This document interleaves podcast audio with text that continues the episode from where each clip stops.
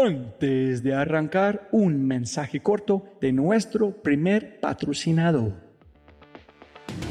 Mira, la inteligencia artificial está en todas partes y es abrumadora.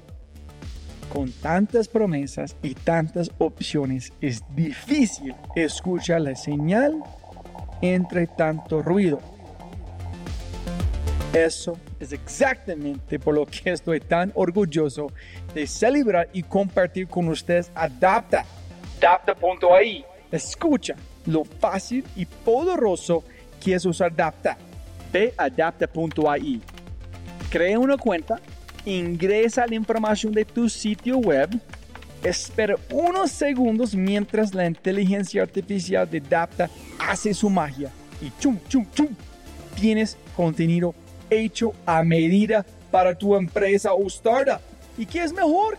La inteligencia artificial de Dapta sigue produciendo contenido más inteligente mientras más lo usas. Y mejor que eso, esto es solo la punta de un enorme iceberg de lo que Dapta puede hacer. Dapta es fácilmente una de mis herramientas favoritas. Es alucinante.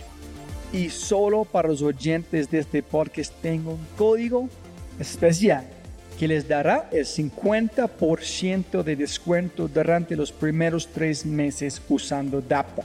Pruébala ahora en www.dap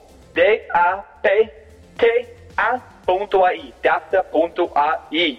O haz clic en el link en la descripción de este podcast y aplica mi código podcast y crece tu productividad exponencialmente.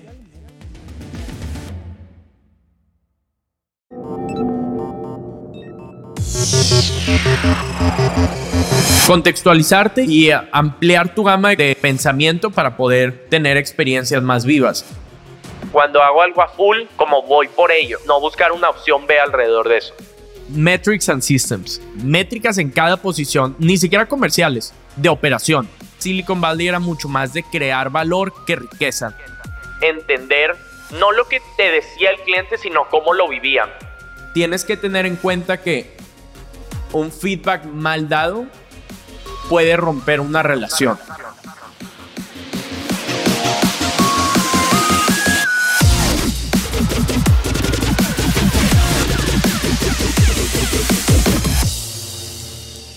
Hola, hola, hola, soy tu host, Robbie J. Fry, y este es otro episodio of The Fry Show. Este podcast es una celebración de personas que no aceptan la vida tal como es. La abrazan, la cambian, la mejoran y dejan su huella en ella. Hola, hola. En este episodio estamos celebrando a Alfonso, a.k.a. Poncho de los Ríos co-founder and CEO de Nowports. Nowports es tu freight forwarder aliado para importar o exportar de manera ágil y segura. En Nowports te ofrecen un servicio integral de logística internacional y herramientas digitales para potenciar tus operaciones de comercio exterior. Mira, Nowports operan en más de 10 países en todo LATAM y justo se expandieron a Asia USA y Europa. Y para darte un poquito de contexto, Nowports ha ascendido rápidamente al estatus de unicornio con una valoración de 1.1 mil millones o 1.1 billones. Tras una exitosa ronda de financiación de Serie C de 150 millones de dólares liderada por el Fondo de SoftBank para América Latina. Mira, tengo noticias. Lo malo y lo absolutamente alucinante. La parte mala es que desearía haber podido robar tres horas por lo menos de tiempo de Poncho, en lugar del poco tiempo que pude compartir con él en Monterrey. Pero, jóvenes amigos míos, aquí viene lo alucinante. Poncho es un pensador brillante y un maestro en articular sus ideas. Este episodio es una belleza que volverás a visitar una y otra y otra vez descubriendo nuevos tesoros de sabiduría en cada escucha. tengo muchos podcasts así, ¿no? Donde yo escucho y escucho y cada vez estoy encontrando cosas nuevas. Yo creo que este podcast va a ser muy similar.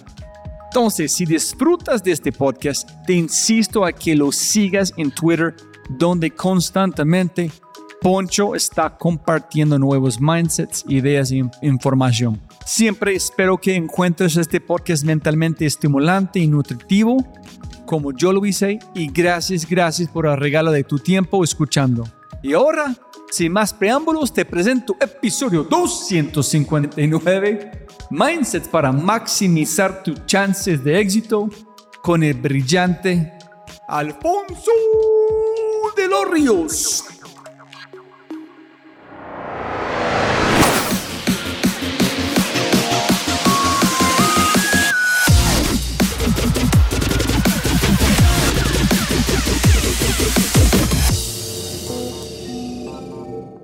Poncho, siempre gana más plata, no más tiempo. Muchas gracias por su tiempo. Gracias, gracias por invitarme. Por fin lo pudimos organizar. Emocionado. Sí, sí, genial. Entonces, primero, ¿quieres hablar de Naval?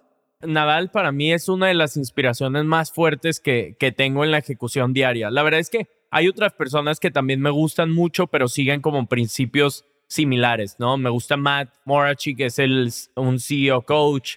Me gusta Tim Ferriss también, pero nada, Naval es, tengo ese libro en, en mi buró diario y dijo, la cantidad de iteraciones gana cualquier de cantidad de tiempo. So, alguien que han gastado mil horas en algo no es igual que alguien ha hecho mil iteraciones de algo. Y también dijo encima de eso, necesita iteraciones y tiempo de pensar que has hecho. Claro, cuando vemos el tema de Naval, una de las cosas que más me encantan es esa parte de generar dinero a través de iteraciones y no de horas. Es decir, si habla de que si alguien cobra por horas, siempre va a ser limitado cuánto puede llegar a ganar, porque obviamente tienes 24 horas del día, supongo que duermes 8, etcétera, y ese es tu límite. Y Naval habla mucho más de eso, ¿no? De, a ver, es como qué inventas y diseñar o designar tiempo para pensar, para poder avanzar estratégicamente, etcétera. Que ahí, Robbie, se me figura mucho también a lo que hace Tim Ferriss, a lo que hacen otro tipo de businessmen, ¿no? Por así decirlo, con una filosofía no de nada más hard work. Creo que hard work es clave,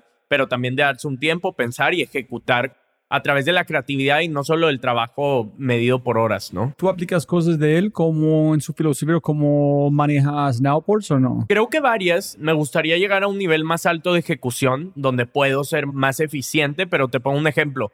Yo designo días por temas. O sea, es decir, los jueves normalmente son thinking time y es muy raro que llegue a tener alguna reunión durante el jueves porque trato de estar todo el tiempo pensando y como analizando documentos, a dónde debemos movernos como empresa, etcétera, ¿no? Entonces, digo, esa es una. También creo que el cómo no nada más juegas en el mercado, sino juegas sobre el mercado, ¿no? O sea, tratar de ver donde Nowports puede hacer la diferencia no solo en los próximos 12 meses, sino los próximos 4 o 5 años. Y para eso necesitas tiempo para pensar, para ver a dónde va el mercado, contextualizarte, etcétera, ¿no? ¿Tú tienes una estructura o una agenda muy estructurada? ¿Hago esto, esto, esto, este es así o es muy aleatorio? Depende el día. Te diría que un lunes es muy estructurado porque trato de hacerlo así. Es cuando busco ver los resultados en los que vamos en la empresa, pero también los one-on-ones con el equipo de management, ¿no? Después el martes es donde estamos, trato de atender los problemas clave que está enfrentando Nowports. Y del miércoles al viernes no tiene una estructura clara. Creo que dejo a la creatividad correr mucho más. Obviamente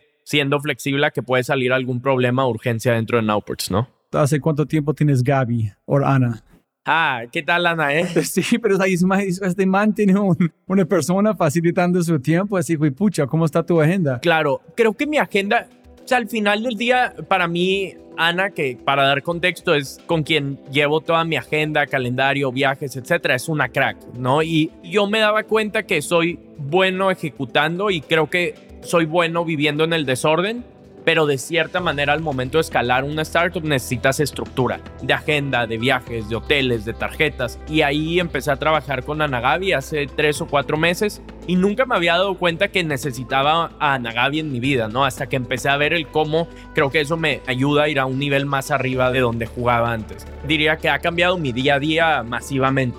O sea, en cuestión de simplemente dedicarme a ejecutar y no tanto a organizar otros temas que también son súper importantes, ¿no? Desde correo, WhatsApp, calendario, etc. Y al final del día algo que me emociona mucho de esto es cómo puedo dar un mejor servicio a cada una de las personas con las que convivo, siendo desde mis direct reporters dentro de Nowports, clientes, obviamente personas que para mí son importantes en los medios o en tu caso en un podcast, etcétera. Para mí es importante poder designar un tiempo y que si estoy aquí one on one con Robbie, sé que Ana me está apoyando a que mi próxima meeting, que probablemente es 10 minutos después de esto, ya esté coordinada y yo esté lo mayor contextualizado posible, ¿no? Ok, súper. Entonces, por la gente escuchando, castíguenos quién eres, qué es Nowports.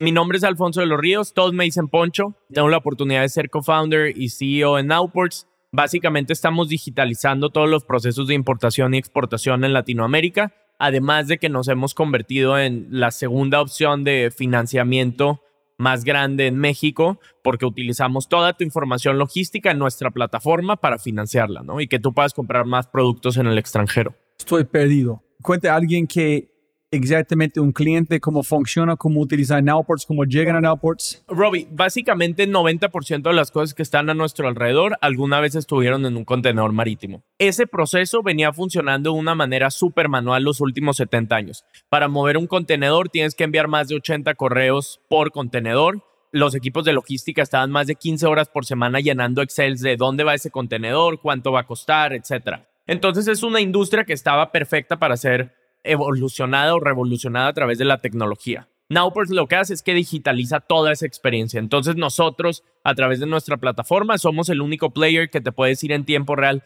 dónde está tu carga, cuánto va a costar, te ahorramos más de 15 horas por semana en reportes, en facturas, etc. Entonces nos convertimos en tu supply chain operative system, por así decirlo, en el que somos tu fuente de verdad de cualquier tipo de operación. ¿Tienes un cliente real que yo puedo usar? Eh, digamos Coca-Cola, por poner un ejemplo. Coca-Cola, ¿qué hacen? ¿Qué tiene que llenar que hacen Nowports que antes fue en Excel y después es 100% en su plataforma? Ok, un cliente como Coca-Cola, en vez de jugar con un jugador tradicional, por así decirlo, y mandarle por correo que va a mover un contenedor de Shanghai a Ciudad de México, que viene este tipo de productos, que necesita ciertas licencias en la aduana, etcétera. Eso lo hacía por correo antes. Entonces, al hacerlo en una plataforma como Nowports, ya una ya no envía los correos, sino nos conectamos directo a sus sistemas, entonces ya no tienen que estar subiendo los documentos, nosotros tenemos acceso a ellos y a través de la plataforma tienen acceso en tiempo real a saber no nada más el submit como la orden, sino saber en tiempo real dónde va esa orden.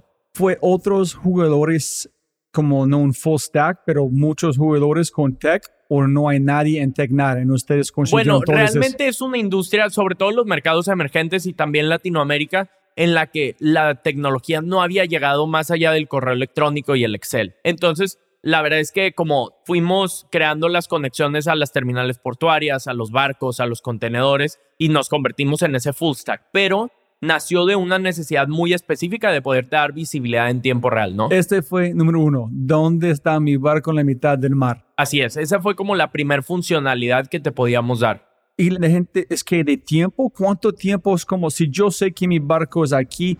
¿Cuál es la diferencia en cantidad de tiempo, de horas, de días que van a ayudarme como sentirme más cómodo o puedo hacer cambios en mi logística, en mi plata? Pues cuando hablas de digitalizar un proceso de logística, hay muchas empresas, por ejemplo, Monterrey es un hub logístico de supply chain en el que si un contenedor tiene un retraso de una hora, de 10 horas, etcétera, tiene un costo de miles de dólares en tu cadena de ah, suministro. Entonces, lo que nosotros hacemos es que probablemente no podamos lograr que tu carga llegue a tiempo, porque todo puede pasar, pero somos los únicos que te pueden decir en tiempo real si hubo alguna disrupción, si falta algún documento, etcétera, todo a través de tecnología, inteligencia artificial, en vez de que dependa de un proceso humano, ¿no? Porque cuando depende del proceso humano sin apoyo de la tecnología, al momento de hablar de 20, 30 contenedores marítimos, son demasiadas operaciones y demasiada información al mismo tiempo que, bueno, una plataforma te ayuda a triggerear esas alertas específicas. ¿Y ustedes trabajan con los puertos?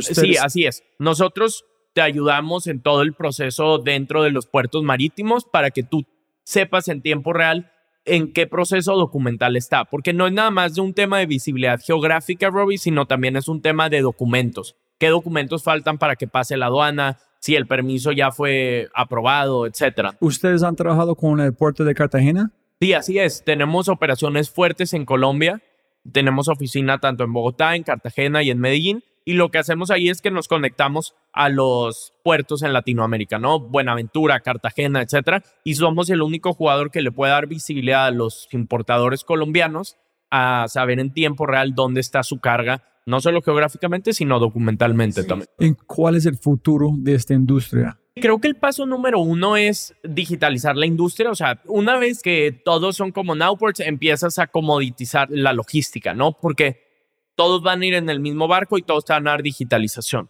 ¿ok? De cierta manera. Entonces te empiezas a ir a qué puedes hacer con toda esa información logística para las empresas. Y a eso es uno de los productos que lanzamos, que fue financiamiento en base a tu información logística, ¿no? Entonces yo creo que todos los jugadores logísticos en Latinoamérica y en mercados emergentes van a empezar a utilizar tus datos de logística e información para poder ofrecer servicios adyacentes, seguros de carga, financiamiento, pagos internacionales, declaración de impuestos, etcétera. Que hay que entender que es una industria gigantesca. Estamos hablando de 1.3 trillones de dólares solo en Latinoamérica y que está creciendo 11% año con año. Entonces se vuelve súper atractiva a disromper, ¿no? ¿En quién es el Nowports más allá, como en China o en como Holanda? O... Diría que en Estados Unidos está Flexport, que es parecido.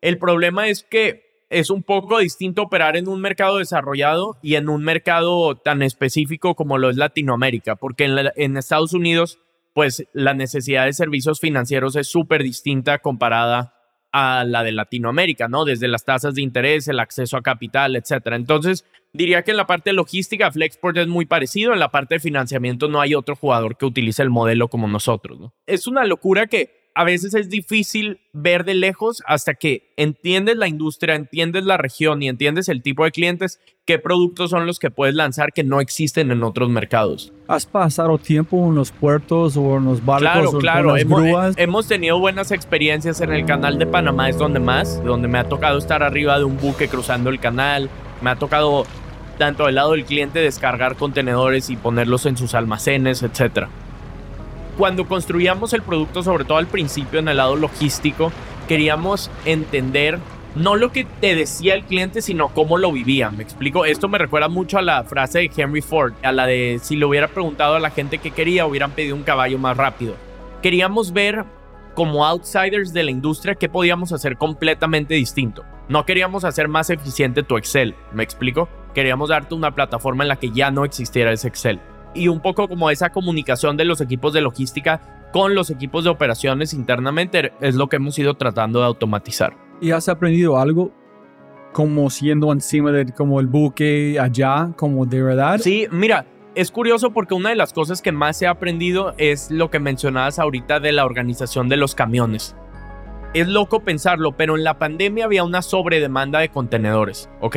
Entonces un camión se podía demorar 3 a 4 días en salir del puerto hacia la ciudad y eso es demasiado tiempo para un importador, por un proceso documental. Entonces nos dimos cuenta de eso que era muy difícil darte cuenta si no estabas ahí in the ground, ¿no? Entonces empezamos a hacer un sistema para los transportistas para que pudieran subir los documentos desde nuestra plataforma. Nosotros los mandábamos a través de un API que creamos y nada, eso fue haciendo más eficiente el proceso y no solo para Nowport, sino para la región. Nosotros hemos tratado de hacer nuestro código lo más abierto posible sin poner en riesgo nuestra propuesta de valor, pero para que en verdad otros jugadores que están en el mercado desde hace muchos años puedan mejorar su nivel de servicio y digitalizar ciertas operaciones, ¿no? Brutal. Listo. ¿Dónde iniciamos la historia? Cuéntame de sus papás. ¿Qué hacen? ¿Por qué tienen un niño tan raro? Viven en Monterrey, creo que por ahí podemos empezar, ¿eh? A ver, yo crecí aquí en Monterrey, hoy nos visitas acá en la ciudad es una ciudad como no muy turística, diría que una no muy turística, dos demasiado industrial. Entonces pareciera que no hay tantas startups tecnológicas en la región, pero la verdad es que eso ha ido cambiando los últimos años. Monterrey fue caracterizado por ser la casa de FEMSA, de Cemex, como de multinacionales que han ido expandiéndose rápido en el mercado, pero no habían salido tantas startups de tecnología. Entonces, yo crecí aquí en Monterrey, mi familia tenía una empresa de logística tradicional, ¿ok? Como un Nowports, pero operando a través de Excel, de correos electrónicos, de llamadas. La verdad es que nunca pensé que iba a terminar en la industria de la logística, ¿eh? nunca me llamó la atención, no se me hacía sexy, etc.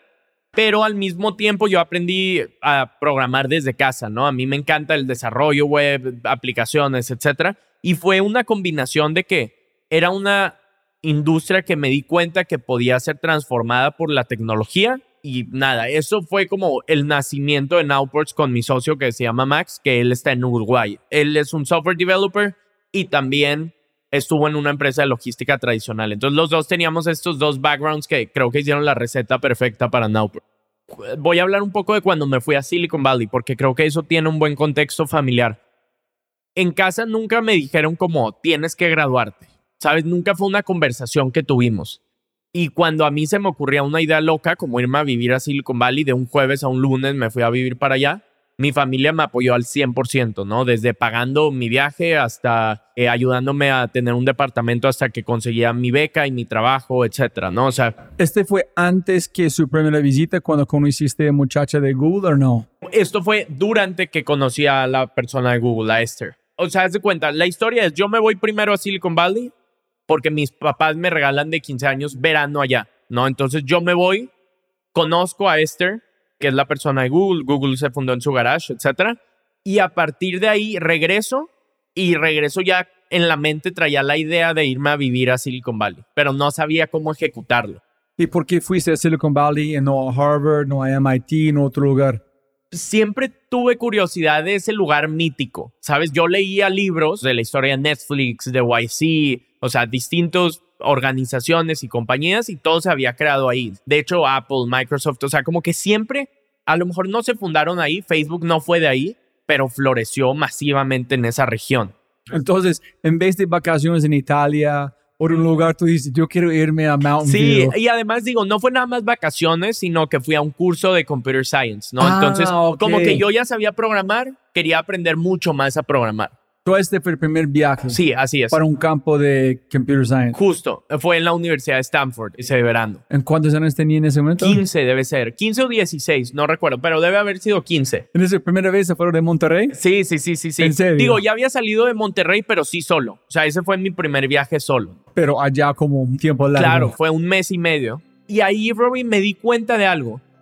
Y eso marca mucho mi día a día, ¿eh? O sea, yo disfruto mucho hacer ciertas cosas y trato de no perder ese hábito, ¿sabes? O sea, cuando algo me gusta hacerlo, aunque se pueda automatizar o delegar, prefiero yo seguirlo haciendo, ¿no? Porque tengo una teoría de que tienes que seguir haciendo las cosas que te encantan. ¿Fuiste consciente en este momento de eso? Bueno, yo fui consciente porque mucha gente iba a ese curso como de un tema académico y yo de verdad me divertía. A mí no me tenían que pedir estar ahí ocho horas. Yo podía estar ahí todo el día. Canta, o sea, hasta la fecha yo puedo estar horas en la computadora. No digo que sea sano, intento hacer otras actividades, pero me encanta, ¿sabes? O sea, es como parte de mi ser. Entonces, cuando yo me voy ese verano, fue la primera vez que me di cuenta, digo, ya lo sabía, tenía 15 años, ¿no? Pero es cuando realicé que la gente lo hacía por trabajo y no por diversión, ¿sabes? O sea, yo hasta ese momento ya había publicado videojuegos en Facebook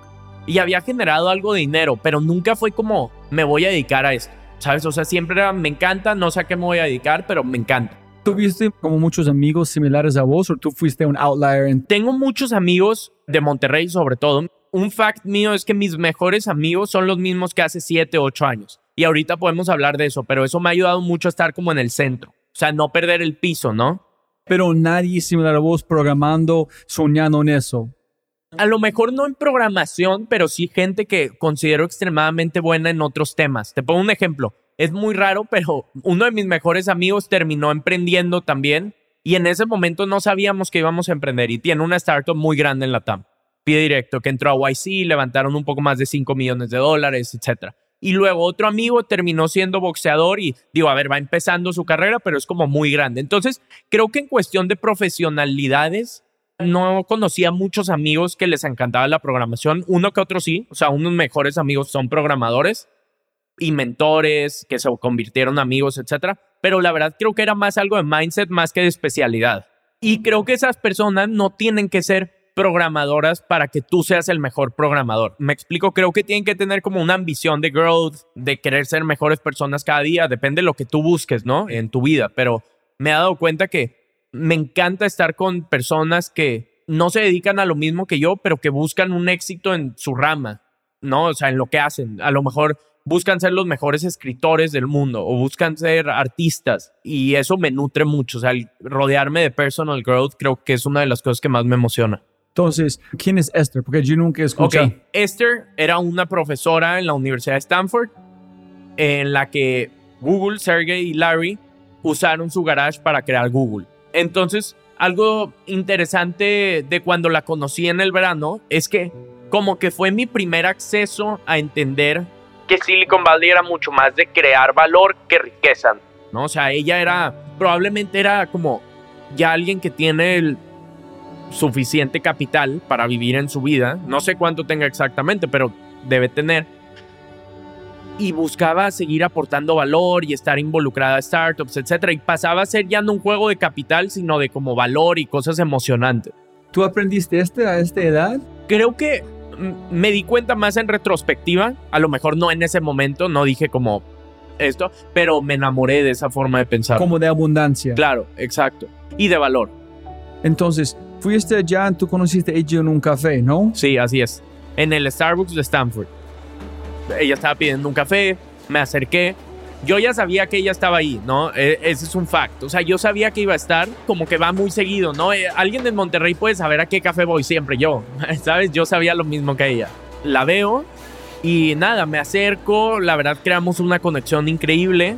Seguimos hablando por WhatsApp, compartimos artículos, ¿sabes? Una conversación muy casual. No era algo en específico, simplemente conversación casual. Y hubo algo increíble. Me regresó a Monterrey y me dice como voy a Monterrey en dos semanas porque ella venía a otra cosa, venía a una conferencia en Monterrey. Pero me dice, no conozco mucha gente en la ciudad y me encantaría ver si me puedes ayudar a coordinar. Dije, ah, es mi oportunidad de estar más tiempo con ella. Y nada, de, vino y nos hicimos todavía más amigos. La verdad es que yo siempre la he bromeado con que es como mi mamá de Silicon Valley, ¿no? Porque luego te contaré ahorita, pero ella me recibió cuando yo ya me mudé para allá. El punto es que siempre fue una relación de mentor, que era Esther, y yo tratando de aprender todo lo que podía, ¿no? este es como las estrellas alineando en la probabilidad como astronómico, casi nada van a, nunca van a pasar millones de años, o tú eres este tipo de persona que van a traer un como imán personas. Creo que sin querer lo atraigo, ¿eh? Te podría contar varias historias locas que me ha pasado. O sea, desde una vez al founder de LinkedIn lo conocí caminando en la calle, porque yo quería pasar por esa calle porque sabía que era una calle muy transitada, University Avenue en Palo Alto, y lo conocí ahí de casualidad. Yo traía el libro de él en mi mochila y me lo firmó y terminó invirtiendo una inversión ángel en, en Outwards, ¿sabes? Entonces, creo que esas cosas ni siquiera se atraen, sino las sistematizas de cierta forma. Me explico, o sea, sí creo en atraer cosas y sí creo en manifestarlas, pero nada, no puedes manifestar y no hacer nada al respecto, ¿no? Explíqueme más cómo este sistema. Tú diseñaste un sistema donde tú puedes aumentar su nivel de probabilidad de tener una interacción de alto valor, o tú estás listo generando un sistema donde si la suerte llega, tú estás listo a aprovechar. Lo trato de ver un poco como un deporte. Imagínate que, Robbie, vas a una playa donde es el mejor lugar para surfear. Para tú ganar un torneo de surf, vas a ocupar dos cosas.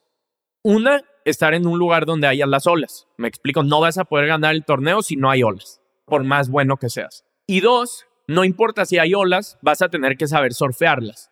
Entonces, lo que yo intento hacer es, me preparo lo más posible a nivel personal en lo que vaya a hacer. Si Nowports lanzó un producto de financiamiento, tengo que aprender, por más que no sé nada de financiamiento, tengo que aprenderlo, tengo que aumentar mi capacidad, etcétera, y tenemos que trabajar en el producto, ¿sabes? O sea, tenemos que crear ese valor un poco así veo la situación del founder de LinkedIn o de Esther, donde es, a ver, sí, creo que es fácil encontrártelos, me explico, a la vez tienes que tener muy bien pensado qué necesitas de ellos, qué valor le puedes agregar, etcétera, ¿no? O sea, es una combinación de estar preparado y que la situación se dé. Pero ahí es donde hablo de sistematizar, o sea, por ejemplo, a mí me encanta la idea de poder agregar valor creo que la manera en la que conectamos fue agregar valor genuino, sin pedir nada a cambio. O sea, cuando hablamos de aportar valor a entrepreneurs, es decir, hoy en día que me toca que alguien me pida un consejo, por así decirlo. O sea, la mayor cantidad de personas que he conocido buscan ayudarte. Me explico y te dan un consejo. Es solo de mandar el mensaje, de llamar, etcétera, ser insistente alrededor de eso. Yo creo que eso es muy importante en el futuro de LATAM. Tanta gente en LATAM piensa que tienes que aprovechar o si tú pides algo, la gente va a querer algo en retorno, no solamente. No, cuénteme, yo quiero ayudarte. Claro. Estamos finalmente con un ecosistema como es igual de allá. Nadie está buscando aprovechar. De hecho, hay una situación medio rara. La voy a contar, nunca he contado esto, ¿eh? Pero donde a mí me encanta, te lo prometo, me encanta los sábados poder agregar valor a startups que no tienen nada que ver con outputs, ¿ok? Y me he dado cuenta con el tiempo que agrego mucho más valor genuinamente cuando no hay un interés del otro lado de agregarme valor, ¿ok? ¿A qué voy? Oye, Poncho, me gustaría este consejo para levantar capital, etcétera. Feliz de ayudar. O, Poncho, tenemos este problema en el go-to-market con lo que sea, ¿no? Eso me atrae mucho más a que, oye, Poncho, creo que te beneficiarías de esta forma, te vamos a dar X compensación o X bono por ayudarme. Me explico, como que le quita cierta sexiness a lo que trato de hacer, mínimo en la región de la TAM. Y me imagino que después, este el primer momento fue uh, como increíble, en, inmediato fue, ok, es una amiga, una muchacha increíble, muy especial en mi vida. Y después es solamente amistad. Sí, bueno, sí, te diría que ahora hay una amistad muy real, pero también hay una parte de admiración, ¿no? Y esto lo meto desde parejas, amigos, eh, con los que estoy relacionado. O sea, me encanta guardarle una admiración y un respeto a quien convivo, ¿no? Y no tiene nada que ver con las credenciales. Hay demasiada gente que no tiene una credencial o una startup, etcétera, y me encanta pasar tiempo y la admiro muchísimo. Creo que si en algún momento pierdes la admiración de alguien, de algún mentor, etcétera, probablemente es el momento de alejarte de la relación por el bien de los dos, ¿no? O sea, como genuinamente en una relación personal debe haber admiración, no a lo laboral, sino a los principios de la persona, sus valores, etcétera. Y en ese punto, Robbie, hay una parte que es, ahora sí meto lo de manifestar y, y como atraer. Intento pensar de mi vida como que siempre es el día uno en cuestión de aprendizaje y de construir. Te pongo un ejemplo, a mí me encanta el tema de Nowports, Unicornio, la última ronda que levantamos, etc. Eso me gusta. Pero de verdad como me he ido entrenando a ver eso como el step uno de mil que queremos dar. Y lo veo muy parecido en las personas también. O sea, es decir, como a ver, sí creo que tiene unas buenas credenciales y ha creado cosas increíbles. Creo que me puede ayudar y agregar mucho más valor de lo que se pueda ver en LinkedIn, en un periódico, etcétera. Y de esas cosas no te das cuenta hasta que haces actividades mucho más rutinarias, hacer ejercicio con esa persona, ir de viaje, etcétera, ¿no? Eso es muy lindo. Nunca empezaron como esta idea de Amazon de día uno, pero con otro ser humano. Es como con mi co-founder, es, es, de verdad, es, cara, es día uno porque estamos creciendo juntos. Justo. Yo no puedo juzgar o definir del pasado, pero solamente el futuro. Entonces, una relación cada día es distinto. Exacto. Y cuando puedes abrir la puerta con un co-founder, en mi caso con Max, que la verdad es que me ha encantado emprender con él, los dos tienen que estar súper abiertos al feedback, ¿no? De, Poncho, como creo que antes era bueno no tener estructura y moverte rápido, etcétera. Pero bueno, hay que empezar a cambiar los sistemas alrededor de eso, etcétera, ¿no? Y esa parte de mejora continua a mí me encanta pues también con la gente a la que conozco y que creo que les puedo aprender algo más allá de sus credenciales. En mi opinión, es a través de un balance, ¿no? Porque si bien quieres dar el feedback lo más transparente posible, tienes que tener en cuenta que un feedback mal dado puede romper una relación, ¿sabes? Entonces todo es a través de la forma, es qué tan específico eres. Por ejemplo, yo te puedo decir, Robbie, creo que eres muy pesimista. Es un ejemplo, ¿no? Eres muy pesimista. No sé si ese feedback te va a agregar algún valor. Es mucho mejor decirte, Robbie, tu actitud en torno a esta meeting, cuando estuvimos en este lugar, no me encantó porque refleja cierto pesimismo ante la situación. Me explico, o sea, como das un contexto, terminas diciendo lo mismo y lo puedes decir straightforward, pero lo haces accionable al momento de decirle en qué situación tú pensaste que él era pesimista no generalizando como tal. Y también hay un momento en el que sabes que esta relación con un co-founder es de 10 a 15 años, mucho más que el matrimonio promedio, ¿no? Entonces, cuando ves esa situación es tener mucho cuidado pues con las formas, con cómo se siente él, qué tanto lo escuchas, qué tanto en verdad entiende su punto de vista, etcétera, ¿no? Es muy especial. Yo creo que cada persona debe armar un startup solamente para encontrar un co-founder en armar esta amistad, porque es único, es único. En las personas que tienen co-founders que aman, puede reemplazar. Concuerdo, concuerdo.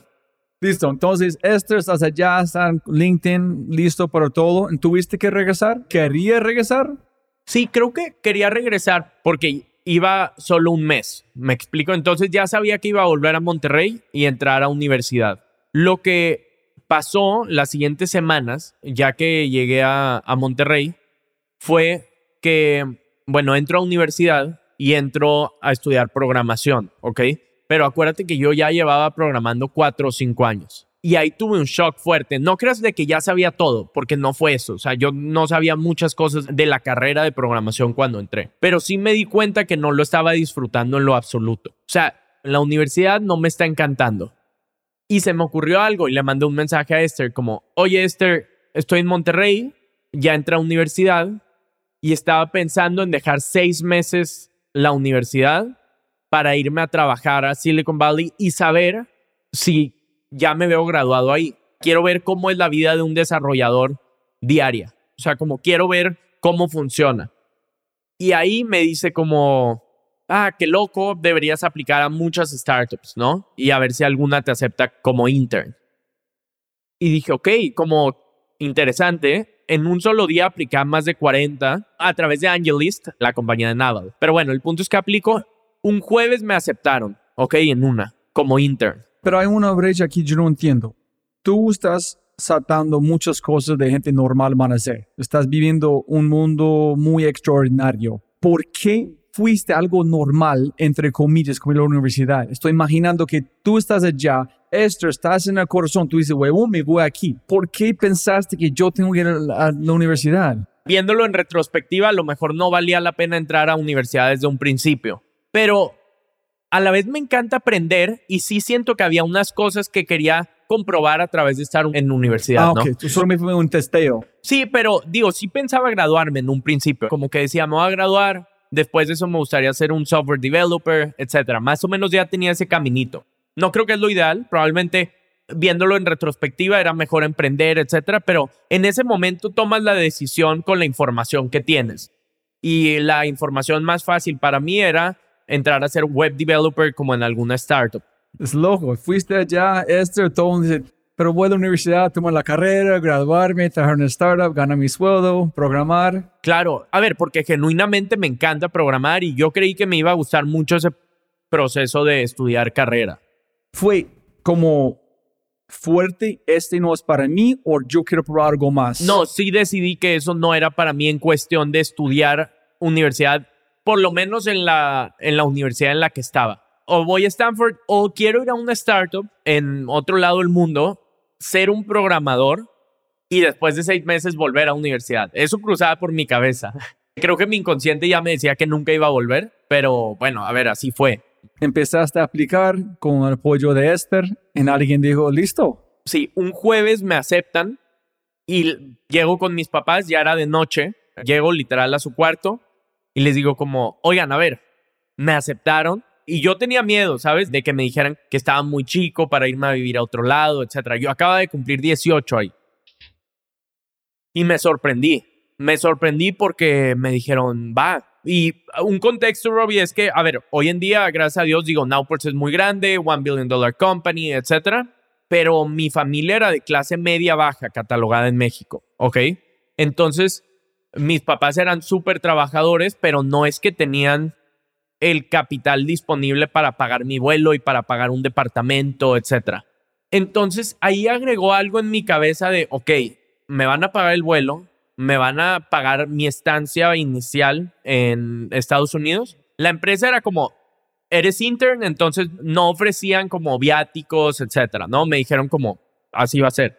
Me acuerdo que desarrollé en mi mente algo que es como, no option B, ¿sabes? O sea, no sé cómo, pero yo sabía en ese momento, como te puedo asegurar que ya sabía que me iba a ir bien ahí, ¿sabes? O sea, probablemente la iba a fallar muchas veces, pero no me gustaba pensar en una opción B, porque como que al momento de que mis papás ya estén haciendo un sacrificio para que yo me vaya allá y todo eso, le agregó un componente como de, de querer que salga bien, ¿no? ¿Tus padres sabían que tú estás aplicando en Sí, sí sabían. Ah. Creo que nunca pensaron que iba a pasar tan rápido, pero sí sabían que estaba aplicando. Tú tuviste miedo de Don Alfonso que van a decir, no mames, güey, estamos gastando aquí, no voy a pagar, pero ya estudia. No, o sea, miedo no, pero la verdad es que te entra como un poco esa culpa, ¿no? O sea, un poco esa culpa de están pagando universidad, yo me estoy saliendo, ¿sabes? ¿Qué pasa si todo sale mal? O sea, hay muchas dudas que pasan en tu mente en esa situación. Fue increíble, o sea, la verdad es que fue increíble en muchos sentidos porque me di cuenta que tenía un equipo en casa, o sea, desde hermanas, papás, etc. Y mi familia, de nuevo, nunca tuvo startups, nunca tuvo como una, una validación específica, pero siempre fue como emprendedores de logistics, de restaurantes, o sea, restaurantes pequeños, ¿no? Pero como venía en la sangre un poco de esa parte. Dos mensajes rápidos y de regreso al programa. Oye, si estás escuchando, espero que sea porque amas este podcast. Así que comparte este episodio, escucha los otros episodios alucinantes y, por favor, por favor, por favor, deja una reseña en Spotify o tu player favorito, ojalá que Spotify, y cuenta al mundo que The Fly Show es número uno. Y si no es así, castígame con tus comentarios para mejorar. Un mensaje de nuestro sponsor, Quinto, Quinto, Quinto. 50% de los empleados dicen no tener tiempo para entrenarse. 60% de las personas aprendieron luego de consumir contenido, sí, con TikTok, YouTube, Instagram, LinkedIn o Twitter, redes sociales, no en un curso, no con un consultor.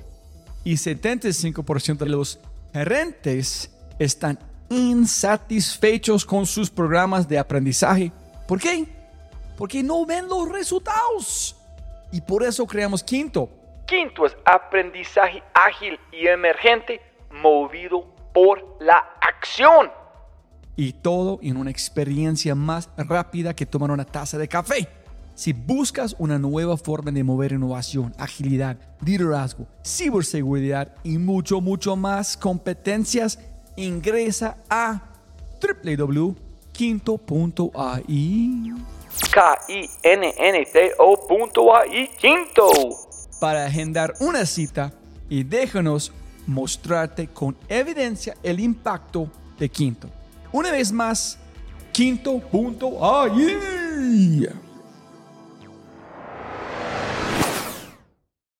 entrepreneurship. Entonces nunca fuiste sus padres ir a un 9 to 5. ¿Tú crees que este tuvo un impacto en tu vida? A ver como tus padres viviendo su propia vida, no la vida de alguien más. Sí, yo creo que, pues es que no lo sé, ¿sabes? O sea, yo creo que sí, pero es difícil entender el cerebro y cómo toman las decisiones, incluso tuyas, ¿no? O sea, probablemente muchas de las cosas que ellos hacían, yo las hago sin querer, pero no me di cuenta de eso, ¿sabes? Te voy a poner un ejemplo de algo que sí cambió mi vida, ¿ok? Esta es una historia súper personal hubo un momento en mi familia en el que muere mi abuelo y si ya éramos de clase media baja, empezamos a batallar mucho más. Entonces Samuel muere, mi abuelo, le decíamos tata, y la familia estaba como en quiebra completamente, ¿ok? Tuvieron que vender como las casas y así, o sea, como los créditos que teníamos estaban vencidos, etc. Yo era muy chico, tenía cuatro años, pero hay de unas pocas cosas que me acuerdo de esa época y una de esas es mi mamá vendiendo cosméticos en la escuela en la que yo estudiaba. O sea, como esas ganas de ir y vendiendo como a mamás de mis amigos y esa parte, o sea, esa como de hustling, ¿sabes? De, de estar constantemente buscando la solución, sí creo que me formó mucho la manera en la que pienso. De Option B, etcétera. Y digo, mi papá, miles de otras historias también parecidas a eso. O sea, sí creo que cambió mucho el que cuando hago algo a full, como voy por ello. Me explico, de no buscar una opción B alrededor de eso. Ok, entonces tú nunca tuviste miedo que tu familia va a decir, no, no puedes ir. No, la verdad no. Era más miedo de qué pasaba si salía mal y... Pero entonces me ayudan, me voy para allá. Me aceptaron un jueves y el lunes ya estaba ahí. ¿Cómo se llama la empresa? You know. Eh, ya no existe, era una startup, era muy early stage de inteligencia artificial. Era muy buena, de Big Data, o sea, era muy, muy buena y aprendí demasiado. Básicamente lo que hacíamos es que muchas agencias gubernamentales en Estados Unidos y en todo el mundo tienen miles de documentos en bodegas ¿ok? Documentos que no están digitalizados, se imprimieron alguna vez y ya no están en alguna base de datos. Entonces lo que hace Juno o hacía es que si tú ponías un término, es decir, Monterrey, te salían todos los temas relacionados de esos documentos. Monterrey, te aparece FEMSA, luego FEMSA te aparece quién es el CEO. ¿Sabes cómo te creábamos ese mapa mental? Y te decíamos en qué documentos hacían referencia a ese artículo. Como Word Document Scraping. Exacto, más o menos así, pero masivo. Teníamos más de 3.6 billion documents como procesados, entonces era una buena cantidad de datos. ¿Y no funcionó porque fue muy temprano? No, yo creo que no funcionó, no fue muy temprano, porque la parte de inteligencia artificial obviamente ahorita es súper sexy. En ese entonces como esos modelos ya se utilizaban, ¿me explico? Entonces yo creo que lo que falló fue el go-to-market. En mi opinión es difícil vender a gobierno, es difícil vender a universidades, ¿sabes? Entonces como que no tenían un cliente recurrente que fuera como confiable o que fuera masivamente un mercado, ¿no? O sea, yo creo que el gobierno es un mercado muy grande, pero es difícil de vender y tienes que ir, o sea, como cada departamento por departamento, ¿no? Yo sé que todos claro en el espejo, pero tú crees que ellos deberían como hacer un pivot, mirar a otro cliente, aplicar la tecnología a otra cosa, o tú crees que solamente fue buscando un problema, menos de tener, o el problema fue real, o... Cuando me salí, más o menos ya sabía que podía pasar eso, ¿sabes? Que podía quebrar, porque no veía muchas iteraciones, veía un producto ya definido sin posibilidad de iterar por un propio mindset que tenía la startup, probablemente. A ver, yo era muy chico en ese entonces, o sea, digo, todavía soy pequeño, pero no tenía mucha experiencia en startups, laboral, etcétera. Creo que no nos evaluábamos a ver si había que cambiar de mercado, de tipo de organización, etcétera, ¿no? ¿Y qué tal la cultura, las personas? ¿Cómo fue la experiencia? Bien, bien. Y me ayudaron muchísimo. A ver, era un lugar en el que intelectualmente aprendías demasiado cada día, porque sí creo que había gente increíble ahí a nivel intelectual. ¿Y cuántas más personas a su edad? No, yo era el único. O sea, era el único intern que escogieron ese año, ¿sabes? ¿En el resto cuántos años? ¿Como 28, sí, 28, 29, por ahí. En un pelado de Monterrey. Eh, con, con, alguien de Monterrey. Y aparte era el único latino ahí. Eso también me hizo ruido, que no había ningún otro latino. Pero bueno, el punto es que ese startup tenía muy buena cultura en cuestión de ejecución. Probablemente le faltaban unas cosas que a mí me gustan, pero no es que esté bien o está mal. Al final del día, la cultura, tú defines lo que te gusta para la compañía que estás creando. Y nada, en Outports, o sea, nos queríamos encargar de que dentro de la cultura estuviera que disfrutamos lo que hacemos, que, que valoramos a cada una de las personas, etcétera, ¿no? Listo. ¿Qué aprendiste? Como en el gran podcast con Oso, tú dijiste que tú manejaste producto o ese es donde aprendiste y tú empezaste como liderar. Claro. Sí, primero entré como intern de desarrollo y luego me tocó liderar el primer equipo de developers y no tenía ni idea de manage. Una loca historia. Imagínate que ellos tenían dos tipos de clientes, gubernamentales y escuelas, ¿ok? Y luego a alguien se le ocurrió lanzar ese análisis de datos, pero para temas financieros, ¿ok? Es decir, nosotros analizábamos miles de páginas web y tú ponías alguna empresa, Tesla, y scrapeábamos todos los sitios y te lanzábamos alertas de si estaban saliendo noticias buenas o malas de esa empresa, ¿ok? Como en tiempo real, datos masivos. Era para portafolios de financiamiento. Y como los demás personas dentro del startup ya estaban a full en ese tema, dijeron como, Poncho, ¿crees que puedas adaptar el código para esto? Y dije, genial, o sea, como, sí, pero era un small project. Y después sale la primera versión y obtienen un cliente de eso, ¿sabes? Y fue como, ok, a ver, Poncho, ¿crees que puedas ayudar a X persona a entender este producto y que lo vayan desarrollando? Sí. Y fuimos sumando gente al equipo sin que hubiera un líder, o sea, era solo como una tribu, una tribe le llamábamos. Hasta que de repente era muy loco porque me tocaba presentar el avance del producto. De esta semana hicimos esto, etcétera. Y un día me dieron la posición de líder como de ese squad. ¿En cuánto tiempo? Diría que tres meses. Tres meses tú estás liderando. Exacto. Y fue una buena historia porque la verdad es que como que no puse mucha atención en eso, ¿sabes? O sea, fue como sigamos ejecutando, me encanta el producto, me encanta el desarrollo de eso, etcétera. Yo creo que ese es un gran aprendizaje para la gente escuchando también porque en, quién eres. Es que posiblemente mucha gente quiere saber cuántos años tienen, pero la edad no, no importa nada para nada. Y también es la humildad de seguir aprendiendo en eso, ¿sabes? O sea, yo creo que ahora, sobre todo dentro de Nowports, me ha tocado trabajar con personas que son increíbles, tienen una experiencia increíble, etcétera. Pero lo que los hace excelentes no es el haber estado 25 años en una empresa, etcétera, sino es esa capacidad de seguir aprendiendo a través del tiempo. Y cuando eres joven, o sea, es decir, tienes 18 años, 19 y estás empezando una startup, todo lo que quieres hacer es aprender de lo que te rodea y eso se convierte en una ventaja. O sea, el no saber muchas cosas se convierte en una ventaja para aprender nuevas sin cuestionártelo. ¿Tú crees de verdad es no quieres de parar de aprender o es no quiero parar de experimentar en hacer? Creo que el mayor aprendizaje es a través de experiencias, ¿ok? No es a través de leer un libro, etcétera. Pero lo que sí es que para llegar a esas experiencias, creo que tienes que ir abriendo tu mente a ciertas cosas. Y si no abres tu mente alrededor de eso, en mi opinión, o sea, es decir, si tú dices, yo no quiero leer libros porque la única manera en la que voy a aprender a programar es haciéndolo, siempre vas a vivir en un scope de solo lo que te rodee, ¿sabes? No de información de alguien que escribió al otro lado del mundo, etc. Entonces, la manera en la que lo veo es trato de contextualizarme lo más posible. Me encanta leer blogs, libros, etc. Sí sé que para poder ser un experto en algo y poder mejorar cuantitativamente en algo, voy a tener que invertir en la experiencia de eso. Contextualizarte y ampliar tu gama de pensamiento para poder tener experiencias más vivas. Tuve una conversación muy loca hace unas semanas con alguien. Hablaba de cómo él vivía en un pueblo pequeño en Latinoamérica y pensaba que lo mejor que podía haber en la vida era ser un futbolista, ¿sabes? Porque en ese país lo que más exportaba eran futbolistas. O sea, es decir, quienes tenían las casas más grandes y todo esto eran futbolistas de cierta manera. Y luego viajas a Estados Unidos y el caso no es el mismo. Me explico, tienes banqueros y tienes business, etc. Entonces, imagínate que esta persona nunca se hubiera cuestionado dónde se generaba la riqueza en otros países. Me explico, o quiénes tenían riqueza.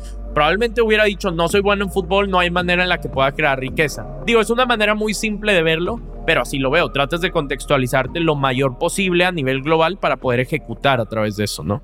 Listo. Estás allá aprendiendo y tu, su visa, tuviste que moverse. Sí. Bueno, me ayudaron, Esther me ayudó a obtener una beca en la Universidad de Stanford, ¿ok? En un programa que ella estaba diseñando. No era universidad meramente, sino era más bien como ibas a office hours, si así lo quieres llamar, una vez por semana, los jueves, pero todo el demás tiempo estabas emprendiendo o trabajando en una startup, etc. Entonces era un modelo como muy nuevo de educación.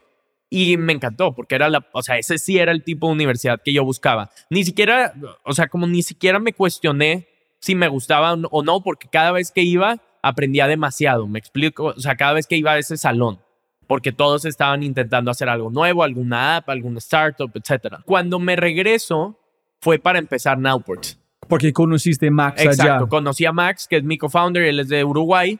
Y bueno, ya él tenía el background de logística, de computer science también. Lo conocí y conectamos demasiado a nivel personal. La, o sea, yo creo que él era muy bueno en unas cosas en las que yo no soy bueno y viceversa, ¿no? Entonces hacíamos un equipo fenomenal en eso. Y en mi opinión, ahí dijimos como, oye, ¿qué pasa si hacemos algo en logística? Como estábamos pensando en qué hacíamos y fue como logística era el lugar más obvio, porque los dos ya teníamos ese contexto. No recuerdo la plática exacta en la que dijimos como hay que construir Nowports, ¿sabes? O hay que construir algo en logística, sino fue mucho más natural el, el irlo planeando. ¿En cuántos años tiene Max? Él tenía siete más que yo. O sea, en ese momento él tenía alrededor de 26, creo. ¿Y por qué ustedes la amistad tan fuerte? Porque dos latinos en sí, este mundo. dos latinos nos conocimos como justo en un curso que yo estaba tomando ahí de emprendimiento en Stanford y él también estaba tomando ese curso y nada, la verdad es que conectamos increíblemente. ¿Cómo se listo? ¿Puedes seguir en los pasos de mis padres? Vamos con logística. Sí, fue loco porque te prometo, Robbie, que yo nunca pensé que me iba a dedicar a logística. O sea, genuinamente nunca pensé que me iba a dedicar. Pero su ADN dijo algo. Sí, claro, claro. Ahí el ADN infirió y el subconsciente masivamente, ¿no? Entonces, nada, me terminé dedicando a lo que mis papás hacían los últimos 15 años, ¿no? Entonces, ustedes decidieron para hacerlo. ¿Él está viviendo dónde? ¿Full time allá o tuve que Él estaba viviendo full time en Estados Unidos, pero decidimos mudarnos a Monterrey para empezar la startup. Ok. Él decidió ir a Monterrey. Sí, exacto. Él vino aquí a Monterrey, vivió aquí dos años y era su primera vez en México. O sea, la primera vez que vino a México fue para mudarse. ¿Y por qué no en Miami? ¿Por qué no a Los Ángeles? ¿Por qué no a otro lugar? Hay un speech que nos encanta desde que arrancamos, no sé si lo has escuchado alguna vez, pero El hombre en la arena es un, un speech real, digo, muy bueno, en el que se habla de como un guerrero solo puede hablar si está en la arena, ¿sabes? Peleando. Ah, sí, de Roosevelt. Exacto. Entonces, como ese speech nos encanta y queríamos estar en un lugar en el que no queríamos estar en Silicon Valley si estábamos construyendo algo para Latinoamérica. Y Monterrey era un mercado muy atractivo para Nowports porque es una ciudad industrial. Tienes demasiada manufactura y clientes potenciales de nosotros. ¿Tú, ¿Qué tal Monterrey? Sí, sí, sí, sí. Fue una buena opción. Probablemente tenía un bias porque soy de aquí, pero nada, terminó resultando bien. Entonces, listo. Una pregunta. ¿Cuál es la última vez que tú recibiste feedback? Tú que tú actualmente aplicas en de quién recibiste. Puede ser indirectamente o directamente. Alguien que fue como una feedback fuerte, tú escuchaste algo y dijiste, pucha, ¿por qué estás haciendo esto? Sí, creo que hay muchas, ¿eh? La verdad es que la más reciente puede haber sido hace dos o tres semanas, como uno fuerte en cuestión de enfoque. Porque cuando eres founder y estás en una early stage startup, creo que es fácil, Robbie, ir iterando muchas nuevas ideas porque tú las haces. O sea, puedes hacer una landing page, puedes crear una aplicación móvil, etc. Y cuando ya hablas de Nowports, que hoy en día está más de 11, bueno, 9 países en 11 ciudades distintas de Latinoamérica, etc., hay un challenge de foco, ¿no? O sea, ¿cómo puedes encargarte de que cada persona que trabaja en la empresa entiende a dónde vamos, cuál es nuestro objetivo, etcétera. Entonces, eh, uno de los feedbacks más importantes fue como tener mucho cuidado con que lo que yo digo puede beneficiar o afectar mucho al enfoque de la empresa, ¿sabes? O sea, ser como tratar de ser lo más enfocado posible y, contar a dónde va la visión, pero también dónde está nuestra ejecución los próximos meses. ¿Qué un regalo del feedback? Ese fue Ceci, que es de nuestro equipo de management.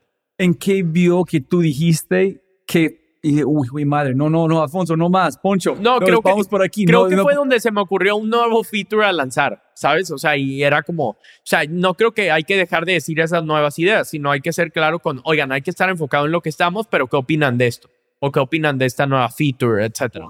Tener canales muy abiertos de comunicación e ideas, etcétera, pero que nunca se malentienda cuál es la prioridad de la empresa, ¿no? Sobre todo en un año como 2023, que es como challenging el poder estar tan enfocado, seguir creciendo, etcétera. No puedes hacer todo al mismo tiempo, sino tienes que aprender en qué juegos estás jugando para ganar y cuáles solo estás jugando para jugar. Ok. ¿Cuál es un reto mental o un problema mental que tú estás tratando de manejar en ese momento? Mi objetivo de este mes es que todos los días sean iguales en cuestión de eliminar los fines de semana. ¿A qué voy? Idealmente, yo me dedico a hacer lo que me encanta. O sea, como ese es el objetivo, que mi trabajo sea algo que me encanta y que me nutre al 100%. Por el otro lado, hay otros componentes, familia, amigos, tomar algún curso, etc. Si yo dijera, voy a trabajar como loco de lunes a viernes, luego el sábado me voy a olvidar de Nowports y voy a dedicarle tiempo a mi familia, etc. Creo que eso no escala porque son más como sprints rápidos, ¿sabes? O sea, te quemas, el fin de semana agarras pila y te vuelves a quemar. ¿Me explico? Mi objetivo es que pueda trabajar con la misma intensidad un lunes que un domingo en Outports y poder pasar tiempo con mi familia, con mi pareja, con mis amigos, ¿sabes? O sea, como no importa si es el martes, el día que se acomoda, o si es el sábado. La próxima pregunta, ¿qué es un hábito que está tratando de construir? Bueno, el hábito que más estoy enfocado este año es hacer ejercicio todos los días, aunque sea 20 minutos, no importa dónde esté. Y eso se vuelve súper retador si consideras que viajo normalmente tres o cuatro veces por semana. Entonces, hay veces que llegas al hotel y no quieres ver la caminadora o no quieres ver las pesas, pero mi regla es, no importa si son 15 minutos, me voy a encargar de hacerlo. Es más un tema mental que físico. Ok. En la parte con la familia, no ser burnout, happy, burnout, happy, ¿dónde salió este? Cuando empezaste, pero oye, es un problema. Fue en una plática con Marcos Galperín de Mercado Libre donde contaba que sus días se veían muy parecidos un domingo que un lunes y dije, ok, interesante, veamos qué tal funciona. Y sí, o sea, te puedo decir que ir a una constancia de 85 me ha llevado más lejos que ir a una de 100 y no dormir un día, etcétera. O sea, a ver, eso funciona cuando estás hablando de un bootcamp, no tanto de una carrera que quieres hacer 15 o 20 años, porque, Robbie, esa parte es importante. O sea, vamos de vuelta a lo del unicornio, ¿no? Yo te lo prometo que como me gusta lo del unicornio, me pone feliz, pero creo que Nowports puede ser una 100 billion dollar company. Entonces es, ¿cómo te encargas de tener la energía para llevarla a ese punto? Sí, puedes aumentarle, no sé, 500 million dollars quemándote seis meses, pero quieres crear algo que perdure por el tiempo, ¿no? ¿Tú crees que si cuando ustedes iniciaron puedes tener esta misma mentalidad, 80% constante, estás en la misma spa? No, en lo absoluto. Bueno, a ver, también los early days de una startup son distintos. Pero tú en tu mente, tú crees que tienes que hacer todo, pero tú crees que en una noche, oye, este puede esperar para mañana. En sí, vez claro, de claro. Sí, creo 80, que, 80, 80, creo que 80. hubiéramos podido ser mejores en ese momento. O sea, no quemarnos al 100%. A la vez, acuérdate que el default de una startup es morirse, ¿ok? Entonces ahí sí es un sprint de encontrar product market fit. Después de eso empiezas a encontrar product market fit, empieza a escalar, es algo sostenible, etc. Al principio tienes que dormir, o sea, no sirve de nada que te quedes tres días seguidos dándole, porque no vas a encontrar product market fit en tres días. Pero tus actividades diarias sí son distintas, yo creo. Son mucho más de distintas cosas, desde marketing, sales, development, etcétera, todo al mismo tiempo en vez de solo enfocarte en pocas cosas, pero que salgan bien. Entonces, ¿tú crees que tú ganaste la oportunidad de priorizar tus días 80%? Sí, diría que sí, ¿eh?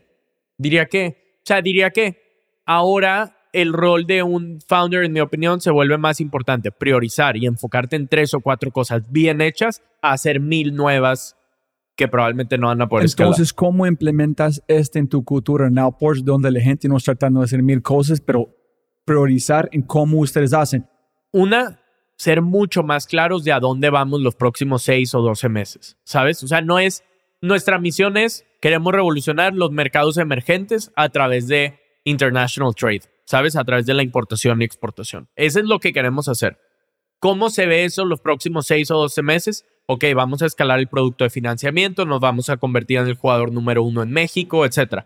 El poner esas prioridades de 6 a 12 meses ya empiezan a dictar tu día a día. ¿Por qué? Porque cada meeting, si te ponen una meeting mañana, evalúas qué tanto hace sentido con el objetivo de 6 a 12 meses. Si es algo más para largo plazo, a lo mejor no es prioridad. ¿Me explico? Al final del día es como cuando quieres ser lo más productivo posible tú a nivel personal, olvidándonos de Nowports, ¿no? Quieres estar ejecutando todo el día alrededor de la misión. Hay un punto en el que te vas a encontrar scrolleando en Instagram o en Twitter. O sea, como hay cierto margen de error, creo que mientras sea constante y estés 80% del tiempo haciendo las cosas correctas, te vas a acercar al objetivo, ¿no? ¿Has leído el libro Genghis Khan, Making of the Modern World? No. Debes leerlo. Es Ok, como creo que haré, tiene mucho que hacer con la visión de Nowport. Dale, perfecto. Cuando tú, este, mucha gente en Silicon Valley ha leído porque la forma en que él vio el mundo de conquistar todo, pero adoptando los mejores aspectos de cada cultura, armando carreras, armando caminos más rápido logísticamente, fue brillante en la forma de usar plata para mejorar logística. ¿Cuál era el nombre del libro? Genghis Khan, Making of the Modern World. Ok. ¿Cuál es algo que tú aprendiste tarde y dijiste, "Uy, pucha, ¿por qué yo no sabía este antes? Uh, bien. Dos cosas ahí. Diría que la primera, Robbie, fue alrededor de equipo, en cuestión de empoderar al equipo. ¿Sabes? Creo que cuando arrancas una startup, crees que tu mayor impacto como founder y como CEO es demostrando que tú lo estás haciendo. Pero, ojo, hay que ser el hombre en la arena, ¿no? Hay que hacerlo y hay que entender cómo se hace, etcétera. Pero una vez hay alguien a cargo de esa posición, yo creo que tu mayor rol debe ser cómo esa persona lo hace 10 veces mejor que tú. ¿Me explico? Y eso es a través del empoderamiento. Entonces, diría que probablemente hubo algunos meses, sobre todo cuando arrancábamos Nowports, en el que mi definición de ser un buen CEO era muy distorsionada a la que es hoy en día, ¿no? Que es be an enabler, ¿no? O sea, como permitir al equipo brillar al 100% y no tratar de saltar en cada una de esas actividades.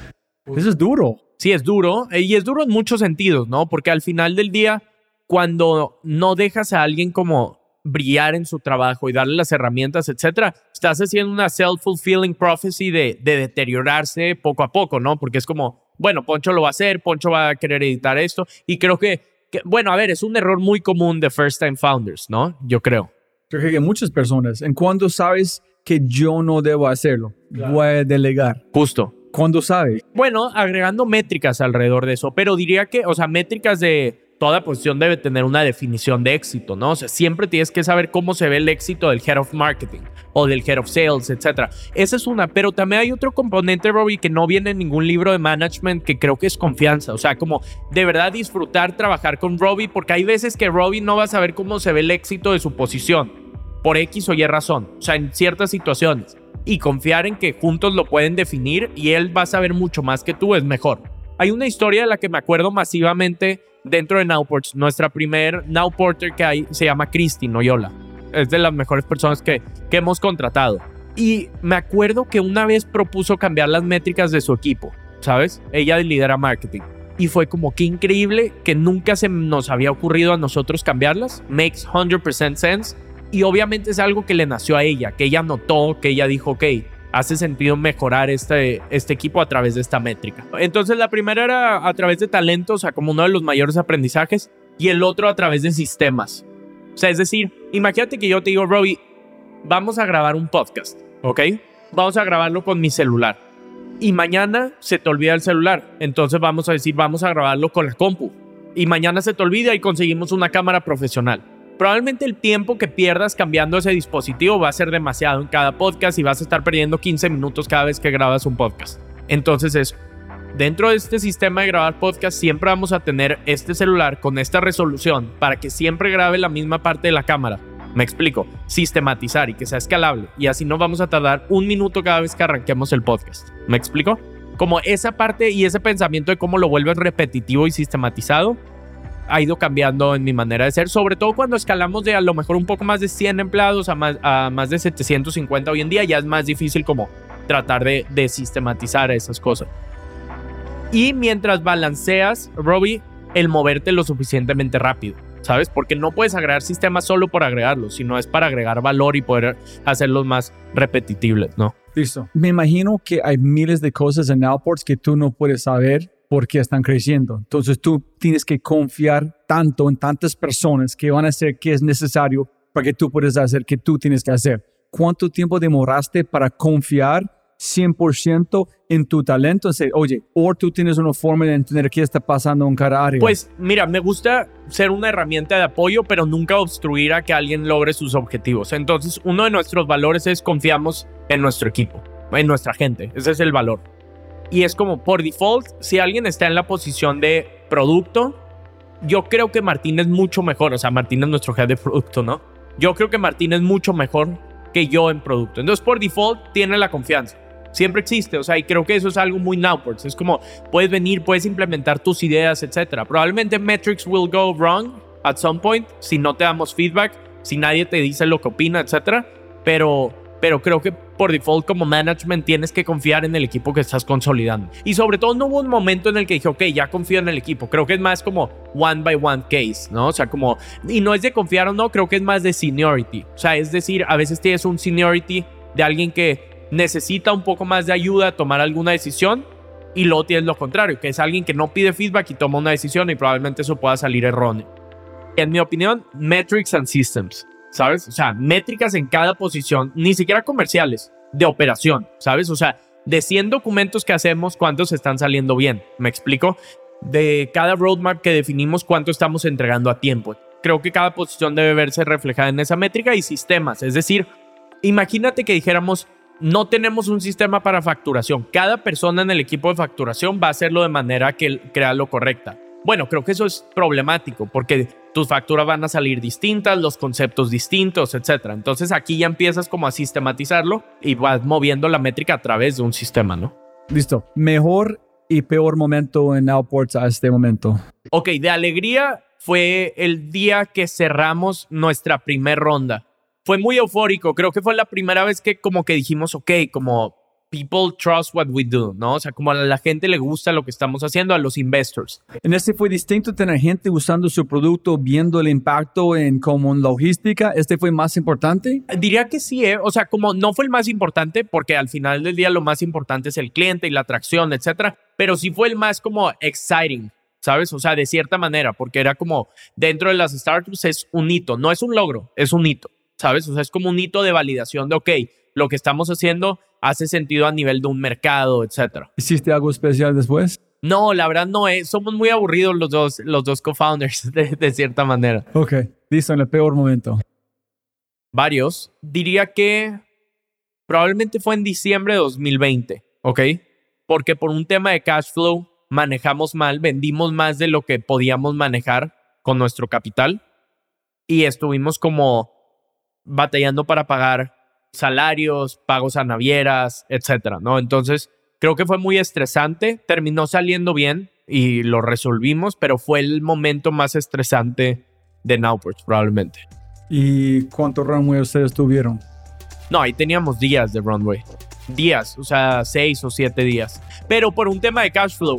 ¿No enfermaste? No, y fue el 23 de diciembre. ¿eh? No, porque hay cierta parte de la adrenalina que me encanta, pero era estresante, ¿sabes? O sea, como, en mi opinión hay algo en los founders de cierta manera que te encanta como vivir ahí in the edge, ¿no? O sea, como cuando estás a punto de caer, conforme creces, la empresa tienes que ser mucho más serio con cada decisión, ¿sabes? A eso me refiero como el crecimiento de CEO tiene que cambiar mucho a ser más serio y ver lo que puede venir en tres o seis meses, no que en seis días se te acaba el runway, ¿no?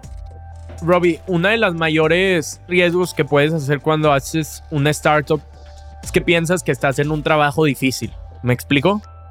Y yo creo, no hay algo que yo agradezca más que tener la oportunidad de cofundar Nowports. Me explico. Hay gente en Nowports que tiene hijos que está viniendo por un buen trabajo, me explico. O hay gente fuera de Nowports que está buscando sus oportunidades en Uber, eh, migrando. Estamos en Monterrey, que es una de las ciudades migratorias más grandes hacia Estados Unidos.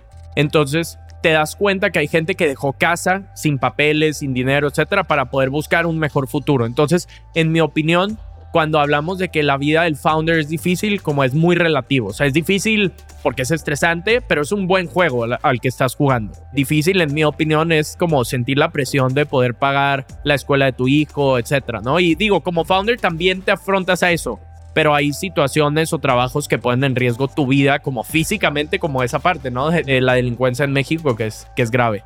Ok. Y la última, es momento de gratitud. ¿Quieres decir gracias, un mensaje especial a Max, a, a sus padres, a alguien? No, la verdad es que, digo, más que en específico a alguien, creo que al círculo que me rodea, ¿eh? O sea, yo creo que Max, mis papás, mi pareja, o sea, como Poncho a veces se ve como un character y creo que en Twitter, o sea, a veces es, a veces no. Creo que soy la consolidación de los valores de la gente que me rodea, ¿me explico? Y un poco mi advice a cualquier persona que escuchar es como tratar de tener mucho cuidado con ese círculo cercano que tienes, a no nada más aprender de ellos, sino también valorarlos, etcétera, ¿no? Con tiempo, ¿algo más que quieres mencionar antes de terminamos? No, agradecerte por el viaje acá a Tierras Regias. Listo, siempre gana más plata, no más tiempo. Muchas gracias por su tiempo. Gracias.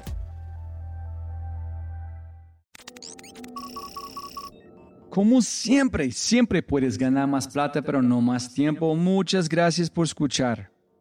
Antes de terminar, unas cosas importantes para preguntar y mencionar. Número uno, deja una calificación Spotify. Ya, ya, déjala. Literalmente toma segundos y como yo mencioné, el impacto es enorme. Además, estarás garantizado de sentirte increíble el resto del día. También estamos produciendo todo el contenido en YouTube. El canal es espectacular. Tengo mi newsletter Conejo Blanco, las notas del podcast y los enlaces, las transcripciones. Nuestro otro podcast, Matamos Preguntas, escúchalo. Y más se puede encontrar en thefryshow.com. Y si quieres enviarme un mensaje o patrocinar el podcast, puedes enviarme un mensaje usando cualquiera de mis redes sociales con mi nombre a Robbie J. Fry. Gracias, abrazo grande y sigue escuchando.